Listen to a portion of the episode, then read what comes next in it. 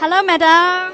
Hello, I'm Melissa Crawford. Oh, Where you come from? I come from New Zealand. Oh, could you say a hello in your own language to us? I can. I can either say it in English, which is just hello, or in Maori, which is kia ora. Kia ora. Thank you. Thank you.